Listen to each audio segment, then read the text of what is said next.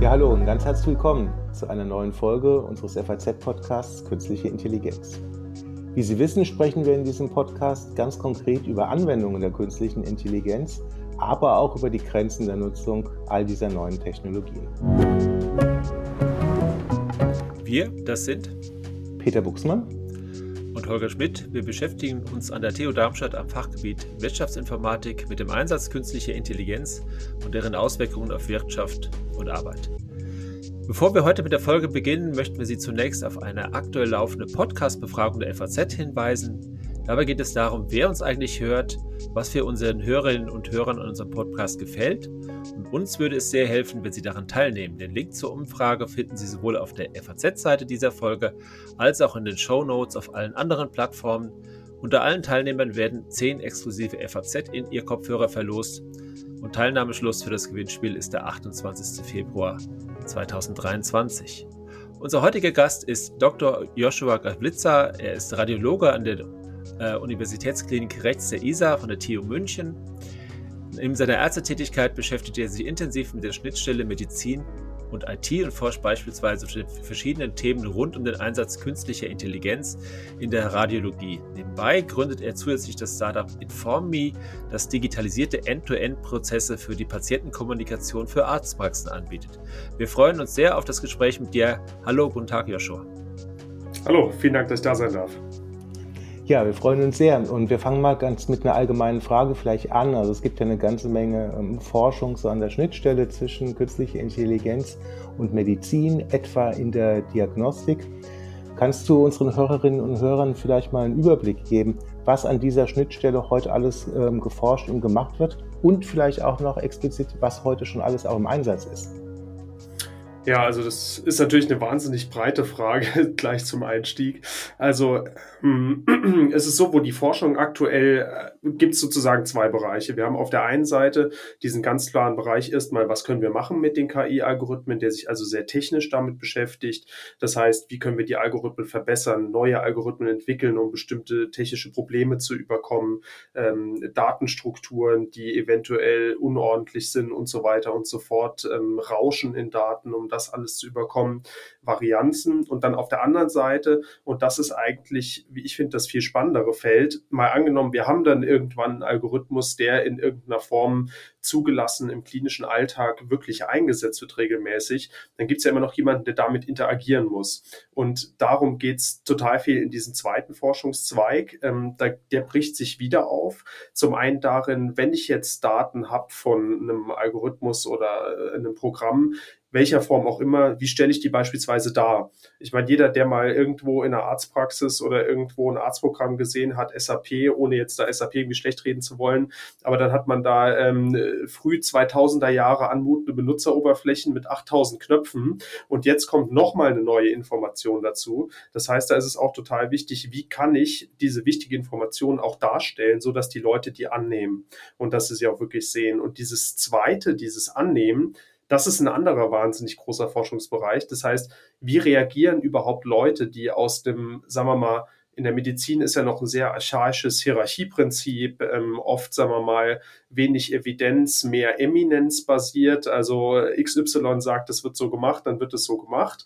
Ähm, wie bringt man so jemandem jetzt beispielsweise erstmal bei, okay, es könnte unter Umständen sein, dass eine Lösung von irgendeinem Startup und irgendeinem Großunternehmen bestimmte Sachen besser kann als du. Und das ist tatsächlich wahnsinnig schwierig, ja. Oder wie bringe ich beispielsweise, was wir in unserer Forschung bis jetzt auch gesehen haben, wie bringe ich jemanden, der noch ganz neu in einem Themengebiet ist, bei, hey, das ist vielleicht nicht alles Gold, was glänzt. Und ähm, wenn dir ein Programm sagt, ähm, das ist jetzt zum Beispiel eine Lungenembolie, muss es noch lange nicht heißen, dass es eine ist. Also so diese Waagschale. Und äh, da dreht sich aktuell total viel drum in dieser Schnittstelle. Mhm.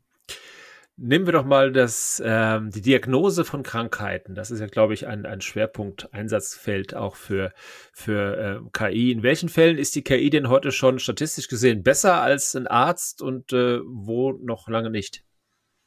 Ja, also das ist gar nicht so einfach zu beantworten, weil das Feld sich da wahnsinnig schnell umdreht. Also wenn man sich da mal die Paper anschaut der letzten vier Jahre, hat sich da unfassbar viel getan. Und es kommen quasi alle halbe Jahre kommen neue Meta-Analysen raus, die sich anschauen, okay, in Bereich XY, beispielsweise sind wir jetzt ganz konkret in der Brustdiagnostik, ja, Mammografien, ähm, wie gut sind die Algorithmen geworden, da beispielsweise äh, bösartige Veränderungen zu sehen, äh, sind sie besser geworden als Ärzte beispielsweise. Und was man im Großen und Ganzen sagen kann, da gibt es auch relativ neue Daten dazu, dass die Algorithmen, die wirklich besser performen als Ärzte, ich komme jetzt aus der Radiologie, deswegen bin ich da so ein bisschen sozusagen vorbehaftet, was, was die Performance betrifft. Ähm, dass es beispielsweise in ganz, ganz nischigen Feldern, zum Beispiel in der Detektion von Lungenrundherden, wie zum Beispiel, das kann jetzt beim Lungenkrebs sein oder Metastasen, die beispielsweise in der Lunge vorliegen. Und was man da sieht, ist, dass diese Algorithmen umso besser performen, mit je mehr Datensätzen man beispielsweise die Radiologen dann bewirft. Und das ist eben dieses besondere Einsatzfeld. Und da zeigen sehr viele Studien, dass die KI sehr, sehr nützlich wird, wenn der Arzt mit extrem vielen Untersuchungen konfrontiert ist, weil die, sagen wir mal, die kritischen Sachen ähm, sehen die Ärzte schon in der Regel immer noch besser, sind auch zum Beispiel gegen Artefakte robuster. Ich meine, nicht alle Untersuchungen, gerade in der Radiologie, sind perfekt. Ja. Die Patienten atmen manchmal, wenn sie es nicht sollen, bewegen sich und so weiter und so fort. Da können Algorithmen schon sehr anfällig für sein. Aber wenn es eine perfekte Untersuchung ist, dann sind die Algorithmen schon teilweise wirklich auf dem Gebiet oder höher. Und das kann beispielsweise die Erkennung von Rundherden sein in der Lunge. Das kann beispielsweise die Erkennung von gewissen bildesartigen Veränderungen der Brust sein. Stichwort Mikrokalk, was man ja auch oft hört. Da gibt es einige Algorithmen, die mittlerweile besser ähm, sind tatsächlich als Ärzte. Ähm, in der Corona-Zeit gab es wahnsinnig große Studien, ähm, auch aus dem asiatischen Raum, zu der Erkennung von, ähm, von entzündlichen Veränderungen in der Lunge auf Röntgenbildern. Und die haben damals wahnsinnig viel besser performt als Ärzte. Ja, auch gerade so Corona-spezifische Veränderungen Jetzt im Nachgang analysiert man mal so ein bisschen die Studien, wie die durchgeführt wurden und erkennt, okay, vielleicht so gut waren die Ergebnisse da doch nicht, wie sie publiziert wurden. Aber ähm, also was man im Großen und Ganzen sagen kann, wenn das Feld ganz klein, ganz eng ist, die Aufgabe sehr spezifisch und die, die Daten, die analysiert werden, extrem gute Qualität haben, dann ist die KI, was das betrifft, bei der Bilderkennung schon oft auf radiologischem Niveau. Ja, du hattest ja gerade das Thema Daten auch schon angesprochen. Und für ja fast alle KI-Anwendungen gilt ja, je mehr Daten ich habe und natürlich auch ähm, abhängig von der Qualität, ähm, desto besser wird eine KI-Lösung funktionieren. Und aber gerade in der Medizin ist es ja nicht ganz so einfach, an große Datenmengen auch ranzukommen. Wir haben zum Beispiel die Datenschutzthematik ähm, oder wir haben das Thema unterschiedliche Datenerfassung in verschiedenen Kliniken. Wie ist denn da deine Erfahrung? Wie geht ihr, wie gehst du da mit dieser Datenproblematik um? Ja, also das ist tatsächlich ein riesengroßes Problem, was ehrlicherweise auch Deutschland da oft zurückwirft. Also ich habe es jetzt in so einer großen Multicenter-Studie mitbekommen, die sich auch mit dem Thema Corona auseinandersetzt. Und da sind ganz, ganz viele Punkte tatsächlich ähm, nicht gescheitert, aber es hat sehr lange gedauert, die umzusetzen wegen dieser Datenschutzthematik, weil wenn mehrere Unikliniken zusammenarbeiten, dann kommt auch noch jedes Land mit seinen eigenen Datenschutzbestimmungen einher. Gerade Bayern, äh, muss man sagen, hat da auch noch mal seine eigene Suppe gekocht und es wird schnell unfassbar kompliziert. Und was man jetzt sieht, ist, es ist total spannend, dass die Leute ähm, so Workarounds suchen. Und was man deswegen ganz oft macht, ist, gerade jetzt bezogen auf das Thema Datenschutz, ähm, es gibt ganz unterschiedliche Algorithmen jetzt schon, zum Beispiel so Schwarmlernen oder dezentriertes Lernen, wo sozusagen jedes Zentrum seinen eigenen Algorithmus trainiert und man dann sozusagen nachher diese Algorithmen aggregiert. Das heißt, wir haben im Endeffekt keine Patientendaten mehr, sondern wir haben schon einen Algorithmus, der nur noch abstrahiert ähm, diese gelernte Information aus den personenbezogenen Daten enthält und die werden dann versandt und das ist sozusagen dann möglich. Ja, also man sucht sich da so ein bisschen seine Workarounds, aber im Endeffekt muss man sagen, ist das schon unfassbar schwierig, gerade wenn man dann in andere Länder schaut. Also zum Beispiel in Großbritannien gibt's riesengroße Datenbanken ähm, vom NHS. Ähm, in China gibt's riesengroße Datensets, ähm, die man sich anschauen kann.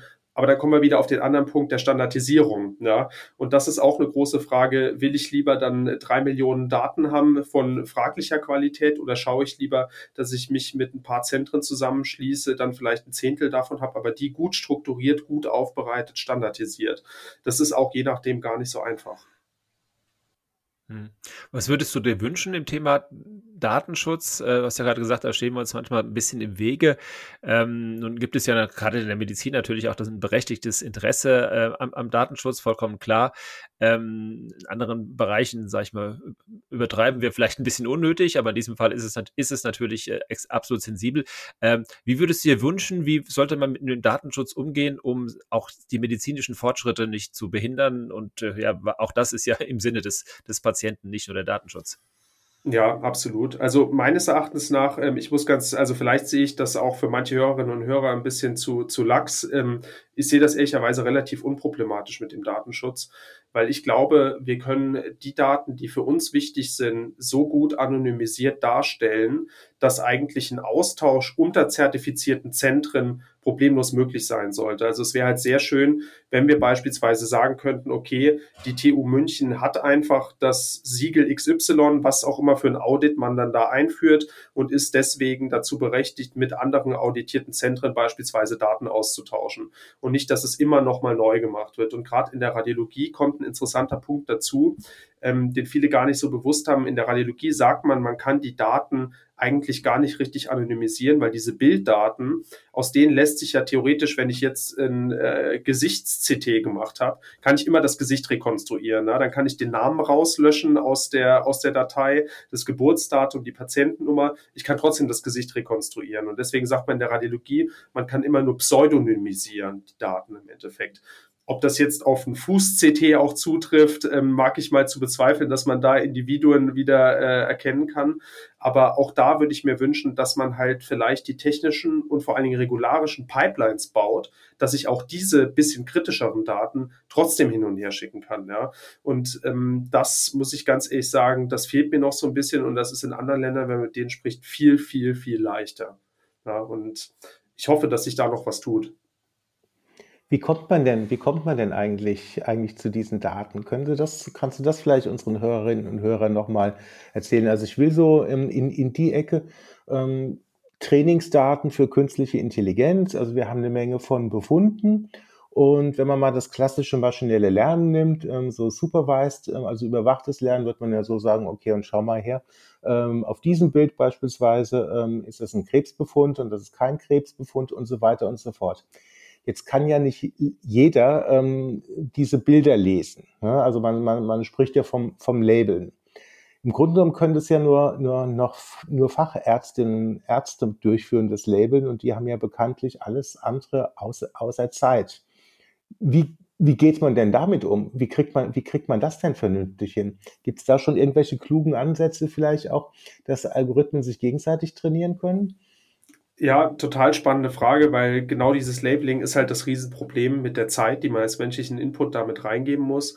Ähm, also jetzt ganz konkret gesprochen, wie man das in so einem Großprojekt oft umsetzt, so wie ich das bis jetzt auch miterlebt habe, ist, wenn man wirklich jetzt von richtig vielen Daten spricht, was man dann machen kann, ähm, mal angenommen, wir würden jetzt Lebertumoren beispielsweise uns anschauen und dann ist genau, wie du schon richtig sagst, wer kann denn jetzt beurteilen, ist das jetzt Lebertumor oder ist das nur eine Zyste da drin? Da kann ich eigentlich schlecht Studenten hinsetzen, die sich das dann anschauen. Und was oft gemacht wird, ist, ähm, wir haben ganz gute Segmentierungsalgorithmen. Also Segmentierung heißt in äh, der Computertomographie oder im MRT einfach nur, ähm, der malt mir eine bestimmte Struktur an oder fischt mir die aus dem 3D-Datensatz heraus, wie zum Beispiel die Leber.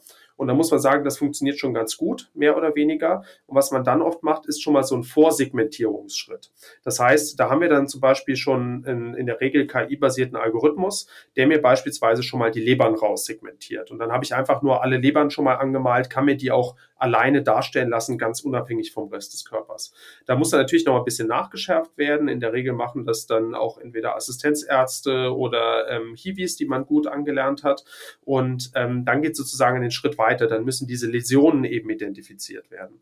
Und auch dafür gibt es schon ganz gute Algorithmen, die einfach vollkommen äh, banal sich sozusagen jede Läsion in der Leber raussuchen und die bereits schon mal sozusagen anmalen, gegebenenfalls auch schon vorklassifizieren. Es gibt auch so ein paar Challenges, Ähm, da kommen die meisten dieser Algorithmen tatsächlich her. Also dass große Universitäten ähm, schreiben dann Challenges aus, schreiben dann anonymisierte Daten aus, die man sich runterladen kann und dann sozusagen als Arbeitsgruppe benutzen kann, um seinen Algorithmus zu trainieren. Und die werden dann gegeneinander angetreten lassen und eine Gruppe gewinnt in der Regel dann ähm, ja eine symbolische Summe und kann die dann in der Arbeitsgruppe verwenden.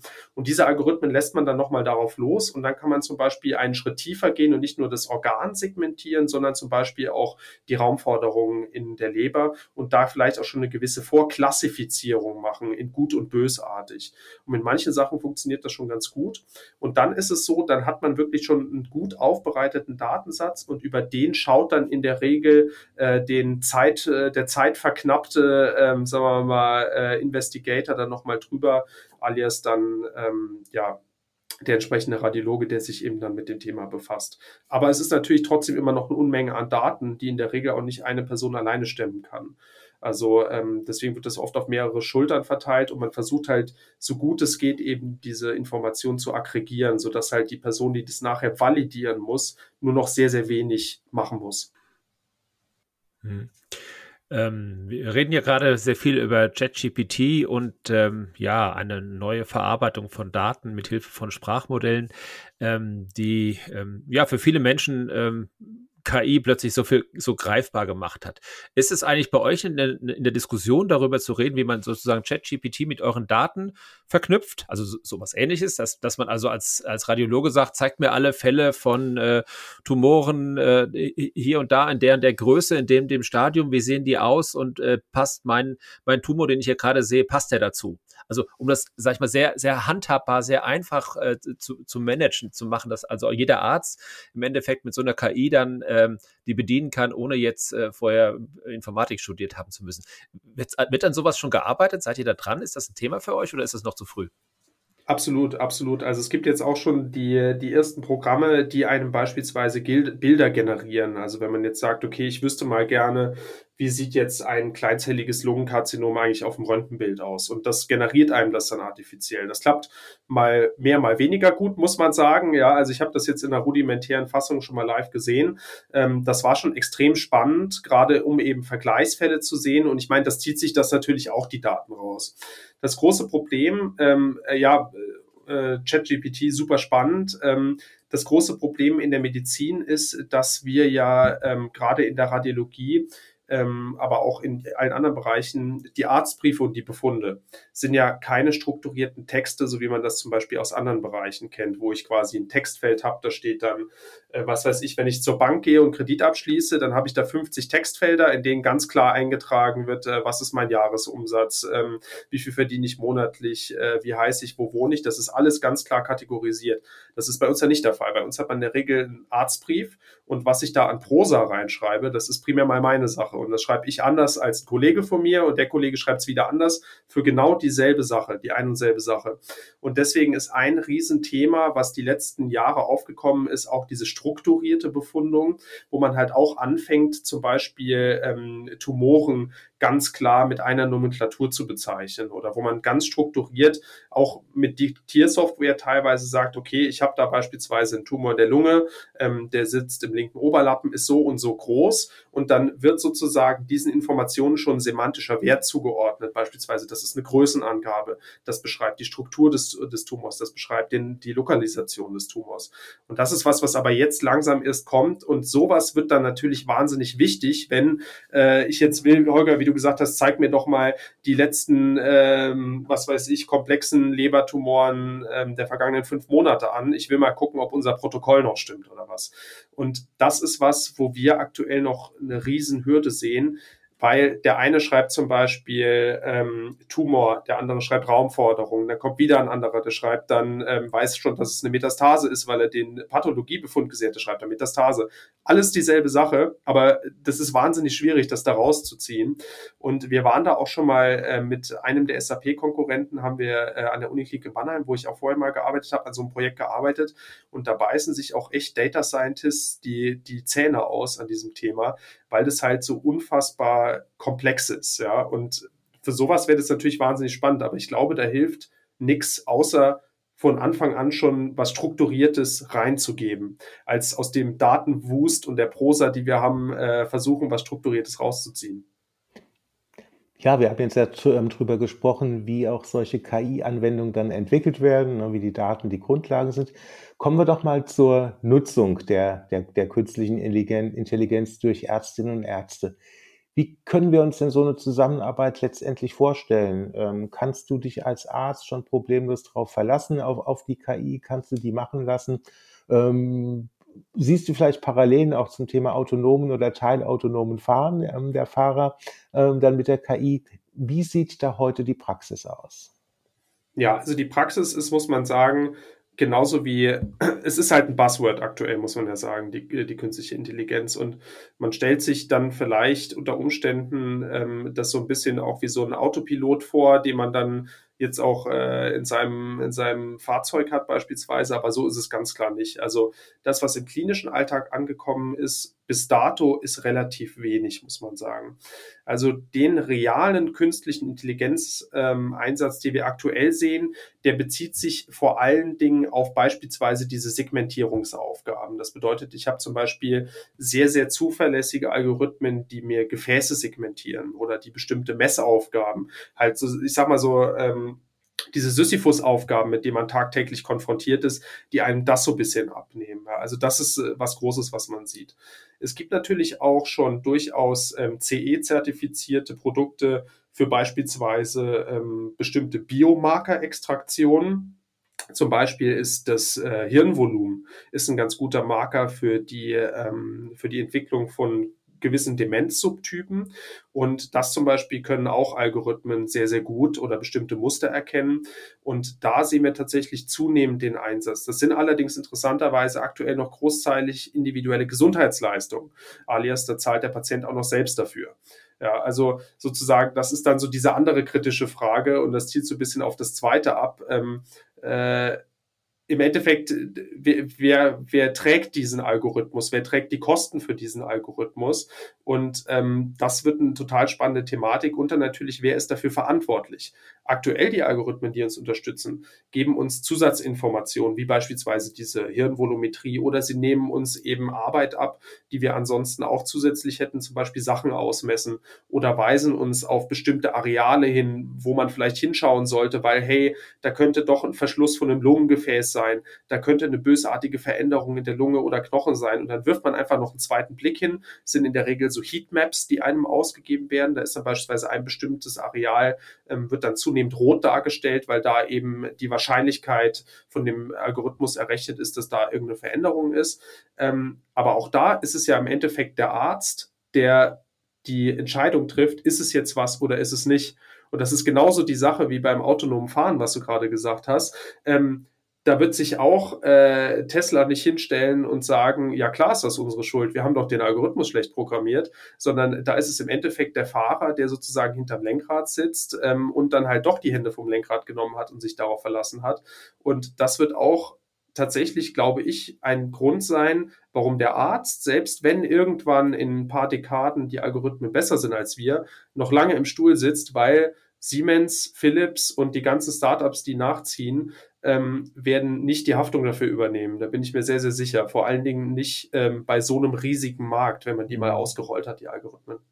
Wenn ich gerade mal ähm, dein Wort von der Haftung ähm, auf, aufnehmen darf, das ist ja für viele KI-Anwendungen so ein Showstopper.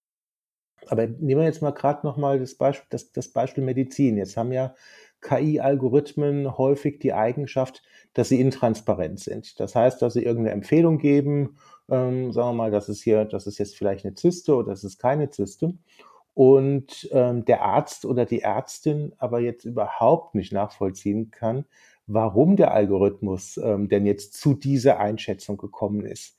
Wie geht man denn als Arzt damit um, wenn man letztendlich die Haftung hat? Das ist wahnsinnig schwierig. Und da gibt es aktuell, muss man sagen, glücklicherweise noch nicht so viele Algorithmen, bei denen man sich das im klinischen Alltag fragen muss. Ähm, aber das ist ein riesengroßes Thema, diese, diese Transparenz von Algorithmen, für die es meines Erachtens nach noch keine gute Lösung gibt.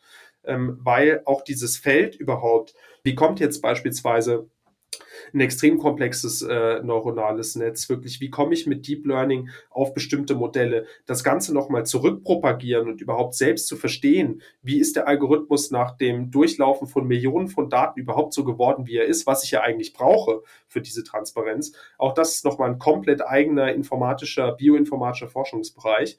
Und ähm, meines Erachtens nach muss man irgendeine gesetzliche Verankerung haben, dass wenn ich so einen Algorithmus für den klinischen Alltag habe, muss ich wissen, wie der funktioniert. Und ich muss wissen, wie gut er funktioniert. Auch in Corner Cases, in Edge Cases, egal was ich habe, ähm, ich muss wissen, wie gut kann ich mich darauf verlassen.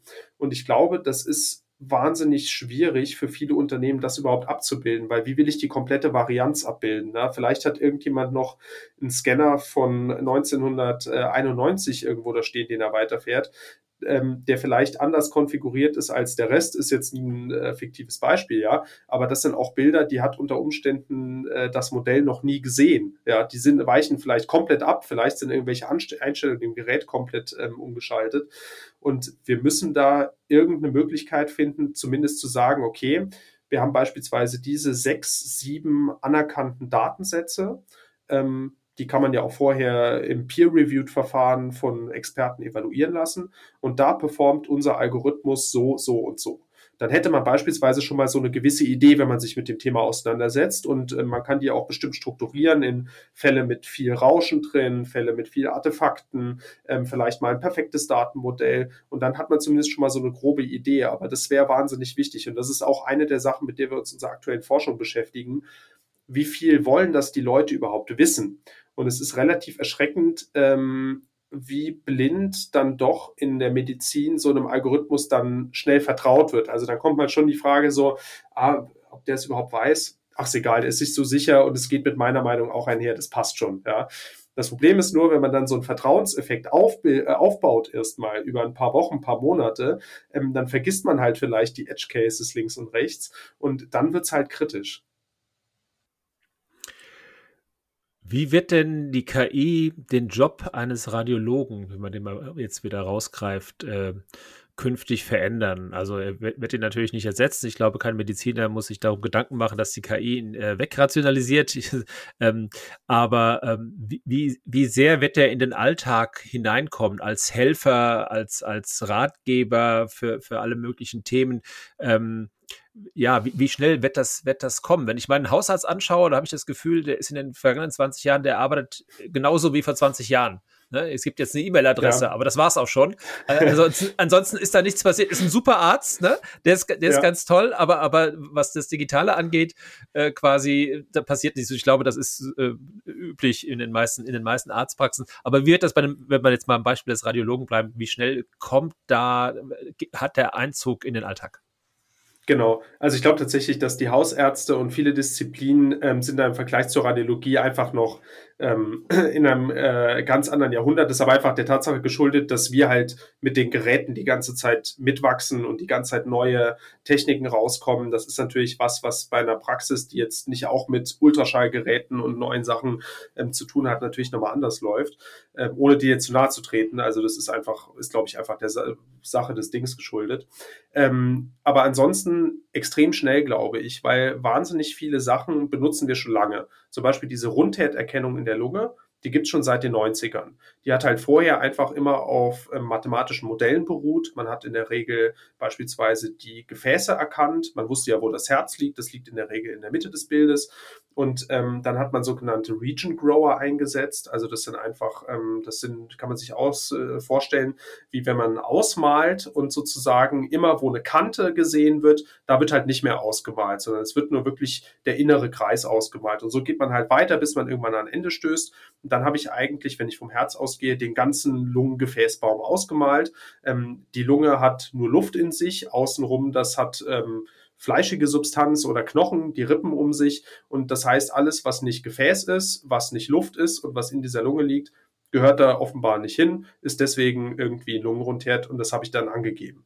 Das gibt schon relativ lange, das hat auch schon vor KI sehr gut funktioniert. Aber jetzt sieht man halt, okay, ich kann unter Umständen da noch ein Quäntchen mit rausnehmen. Und wenn ich halt einen vortrainierten Algorithmus einsetze, deswegen sehen wir jetzt, dass nach und nach die Hersteller tatsächlich diese Sachen umstellen. Und die haben vorher auch schon funktioniert, super funktioniert, funktioniert jetzt vielleicht noch ein bisschen besser. Es steckt nur unter der Motorhaube auf einmal was anderes. Ja. Oder beispielsweise bei der Bildakquisition. Ich meine, wir nehmen ja beim CT, beim MRT noch mehr wahnsinnig komplexe Datenströme auf die dann errechnet werden, bis es erstmal ein Bild ist, das wir überhaupt als Menschen verstehen und sehen können, steckt ja wahnsinnig viel Technik hinten dran. Und auch da sind schon wahnsinnig viele KI-Algorithmen mittlerweile unter der Haube, von der viele gar nichts wissen, die aber den Bildeindruck auf einmal besser machen. Ja. Das sind sozusagen die, das sind so diese, diese unterschwelligen Veränderungen. Und ansonsten, wie gesagt, glaube ich, wahnsinnig schnell. Wie wird sich das Arbeitsbild verändern? Ich glaube, es kommen viele positive Sachen auf uns zu, weil diese Sisyphus-Arbeiten, glaube ich, deutlich erleichtert werden. Ja, also nicht mehr, also aktuell nimmt man beispielsweise, um Tumor zu messen, nimmt man ein digitales Lineal, dann klickt man an die eine Stelle des Tumors, an das Ende des Tumors und dann zeigt es einem sozusagen die Größe an und dann diktiere ich das halt sozusagen meine Software. Ich bin mir sicher, in den nächsten Jahren werden wir irgendwann Lösungen haben, klicke ich nur noch auf den Tumor, der misst mir extrem vernünftig ähm, beispielsweise diesen Tumor aus und füllt dann im Best Case sogar schon diese Messung irgendwo strukturiert in den Befund ein. Also ich glaube, das, das wird wahnsinnig schnell gehen. Und ähm, ich mache mir auch keine Sorgen, dass wir in irgendeiner Form ersetzt werden. Ich glaube ganz im Gegenteil, und das sagt tatsächlich auch die Datenlage aktuell, es wird so eine Art Centaur-Modell geben. Das wird auch auf dem RSNA vor einigen Jahren mal, das ist die größte, das ist der größte Radiologenkongress ähm, in, in Chicago, ähm, wird es auch äh, relativ groß propagiert, dieses Centaur-Modell. Das heißt, dass sozusagen die Ärzte gemeinsam mit der KI eben arbeiten um dann eben ein noch besseres Ergebnis zu erzielen, als der Arzt alleine oder die KI alleine eben schaffen kann. Und gerade wenn man sich zum Beispiel Nachtdienst vorstellt, ähm, äh, bei uns in der Klinik macht man sieben Tage am Stück Nachtdienst, äh, da ist der, der sechste und siebte Tag ähm, sicherlich auch schon eher kritischer Natur. Und wenn man dann natürlich noch so ein, so ein zweites Sicherheitsnetz hat, das zum Beispiel sagt, hey, schau doch einfach da nochmal hin, ja, dann ist es nicht nur für den Arzt eine Erleichterung, sondern auch für den Patienten eben vorteilhaft. Ja. Ich will jetzt nicht sagen, dass die Versorgung in irgendeiner Form schlecht wäre, aber ich sage nur, man fischt sicherlich nochmal den einen unter tausend